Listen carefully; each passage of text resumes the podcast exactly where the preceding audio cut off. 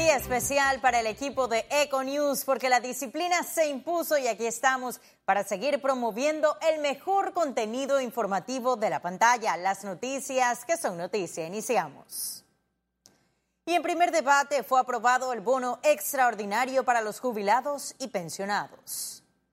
Toda vez la Comisión de Trabajo de la Asamblea Nacional envió al Pleno el proyecto de ley 778 que otorgará el bono de 100 dólares a 245 mil jubilados y pensionados. Sin duda alguna también tendremos que evaluar eh, cómo eh, se puede hacer un mecanismo posterior de revisión de las pensiones y jubilaciones para que se ajusten a la realidad de la vida difícil que llegan nuestros jubilados y pensionados y la sociedad en general con referencia a, los costos de la canasta básica familiar. Los diputados modificaron el texto y proponen que el financiamiento de los 26 millones salga del presupuesto general del Estado para pagarlo en el mes de agosto. Eh, el mecanismo establecido por el gobierno es un mecanismo incierto, porque depende, si bien es cierto, de la eficiente labor que desarrolle la Procuraduría y el Ministerio de Economía y Finanzas, es a través de un mecanismo que tiene que ver con la certeza jurídica de las sentencias ejecutoriadas. Yo creo que eh, eh, es algo justo para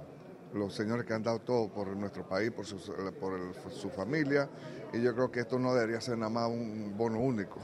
Yo creo que hay que también estudiar la posibilidad de que por qué no sea todo, cada año. En los próximos días, la iniciativa será discutida por los 71 diputados y se espera que sea el único punto aprobado en sesiones extraordinarias. Félix Antonio Chávez, Econius. Nosotros, de eliminación, señor secretario. Y especialistas calificaron las dos semanas de sesiones extraordinarias en la Asamblea Nacional como un fracaso.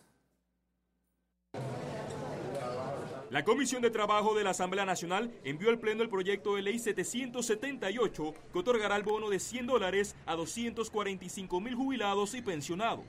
Era imprudente e inoportuno saber que después que han pasado unas elecciones en las cuales toda la comunidad tiene la vista puesta sobre el nuevo eh, presidente, que entonces se llame a sesiones extraordinarias para tratar temas que en realidad tenían poco de extraordinario, que son temas que se pueden considerar en la eh, nueva asamblea.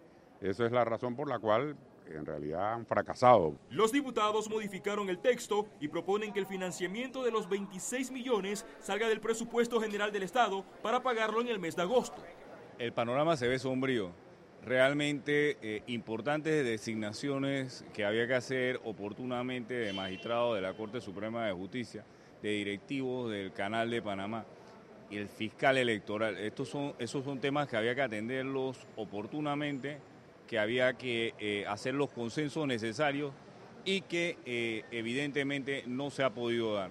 Eso eh, va a traer en su momento una percepción de desbalance. En los próximos días, la iniciativa será discutida por los 71 diputados y se espera que sea el único punto aprobado en sesiones extraordinarias. Félix Antonio Chávez, Econius.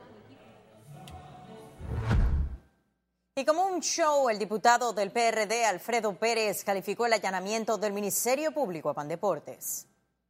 Todos los fines de semana hay ligas de diferentes categorías, infantiles, bim, bim, eh, sub-12, eh, juvenil, mayor. Entonces nos pidieron que recomendáramos tipos de apoyos para las ligas. Yo pedí para, para mi liga, nunca llegó. Hubieron algunas ligas que sí llegaron bueno, a Dios gracias no llegó porque si no hubiera también estado involucrado en este tema de bajando y subiendo escaleras, quizás en muchos casos innecesariamente. Pero esos allanamientos y esos shows mediáticos que hace no sé quién, la procuradora, no sé quién, eso es parte de, los mismos shows que se están haciendo. Que investiguen como tenga que ser en derecho y que justifiquen lo que tenga que justificar la federación y el que no justificó que le caiga el peso de la ley. Y la Junta Nacional de Escrutinio 2019 entregó ese miércoles un informe pormenorizado del trabajo realizado durante las pasadas elecciones generales. Con la proclamación de 20 diputados con sus respectivos suplentes al Parlamento Centroamericano Parlacén, la Junta Nacional de Escrutinio 2019 concluyó sus funciones. El cambio climático, la seguridad democrática, todos sabemos el fenómeno de las pandillas que ocurre en Centroamérica, el bono centroamericano, son situaciones que nosotros como parlamentarios centroamericanos tenemos que hacerle frente intersocialmente, interdependiente, porque vivimos en una región. Posterior a la entrega de las actas de proclamación, la Junta Nacional de Escrutinio presentó un informe de su gestión que incluía los seis días de escrutinio, dos proclamaciones y 40 actas escrutadas. Hemos realizado 18 reuniones ordinarias, más de 30 reuniones técnicas, hemos tenido cortesías de sala, conversatorios ciudadanos, hemos hecho una serie de innovaciones, eh, mucho contacto con la comunidad, pero sobre todo con un enfoque ciudadano. La Junta Nacional de Escrutinio se instaló formalmente el pasado 5 de mayo, el mismo día de las elecciones generales, aunque inició la preparación para su trabajo en noviembre de 2018 tras su designación por el Tribunal Electoral. Jessica Tazón, Econews. Y como parte del proceso de transición, ese miércoles se llevó a cabo una reunión entre el procurador de la Administración, Rigoberto González Montenegro, y el vicepresidente electo, José Gabriel Carrizo. Carrizo reiteró el apoyo del nuevo gobierno a la Procuraduría de la Administración para así garantizar los mejores intereses del Estado, así como el cumplimiento de las responsabilidades constitucionales y legales que están a cargo de esta institución. González Montenegro y el vicepresidente electo intercambiaron criterios sobre las relaciones entre el Ejecutivo y la Procuraduría de la Administración para establecer las bases de un nuevo marco de colaboración entre ambas instituciones. Economía.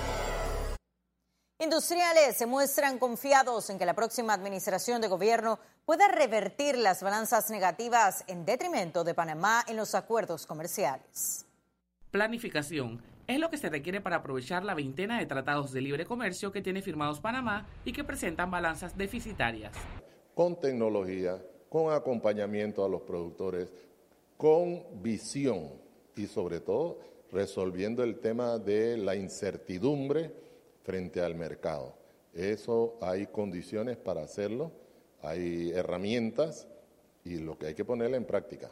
Industriales apuntan que un quinquenio es suficiente para estructurar un plan que permita el mayor aprovechamiento de los acuerdos comerciales. En un término de un año plazo, cuando hay señales claras de que queremos apoyar como país, de que tenemos claro el concepto de dar empleo no en el Estado, sino en el sector privado, cuando tenemos claro que el interior del país es vital, que la producción agrícola y agroindustrial de transformación da empleos permanentes. Panamá negocia actualmente un tratado de libre comercio con China y paralelamente realiza gestiones para exportar al gigante asiático. La administración actual ha venido trabajando en unos protocolos sanitarios y fitosanitarios, por ejemplo, en el caso de la cobia, en el caso de la piña y en el caso de la carne.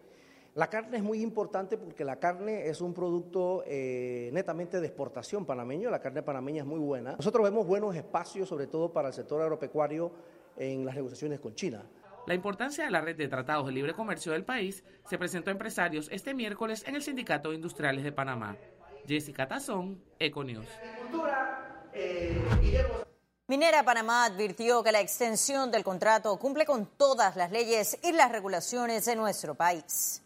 Minera Panamá señaló mediante un comunicado que compartirán toda la documentación relacionada con la extensión del contrato, tanto al gobierno entrante como al público en general, para que se pueda verificar que la solicitud se presentó de manera adecuada y con total transparencia. Y solo cuatro de cada diez responsables de los talentos cuenta con un plan de transformación digital. Así lo muestra un estudio de KPMG llamado El futuro del recurso humano 2019, la brecha entre la acción y la inercia. El informe basado en una encuesta realizada a 1.200 directores de recursos humanos de todo el mundo, incluyendo Panamá, asegura que preparar a la fuerza de trabajo para el futuro de la mano de la inteligencia artificial es uno de los mayores retos a los que se van a tener que enfrentar en los próximos cinco años, de acuerdo al 42% de los entrevistados. Y más de 1.500 personas se capacitan en EXMA Panamá 2019, evento que se realiza en el Centro de Convenciones Atlapa por dos días. Los mejores exponentes del marketing, negocios y estrategias comerciales de Latinoamérica se encuentran reunidos en Panamá para compartir sus conocimientos en el evento cumbre de esa industria, EXMA Panamá 2019. La plataforma tiene presencia en ocho países y capacita a más de 25 mil personas anualmente. Este es el segundo año que realizamos el evento en Panamá. Tenemos 40% más de asistentes. El objetivo es concientizar a las empresas de Centroamérica, porque lo que queremos hacer de Panamá es el epicentro de Centroamérica para la capacitación y el desarrollo. Mensajes puntuales que le queremos mandar a Panamá.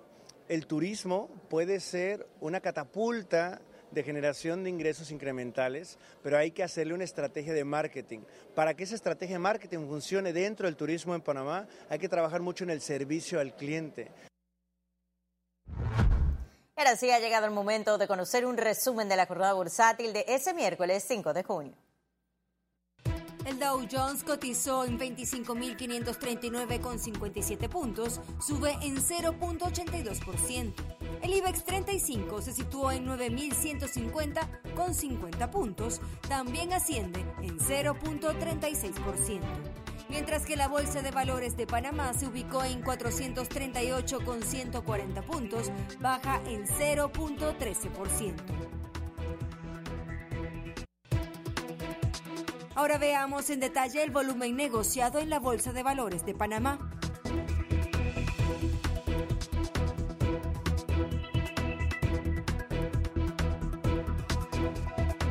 Total negociado 4.104.136,88 centavos. Y en breve estaremos de regreso con las notas internacionales, pero recuerde, también puede seguirnos en vivo desde su celular a través de la aplicación de Cable On The Go. Solo descárguela y listo. No se vayan, que en breve regresamos con mucho más de Econius. Ya volvemos.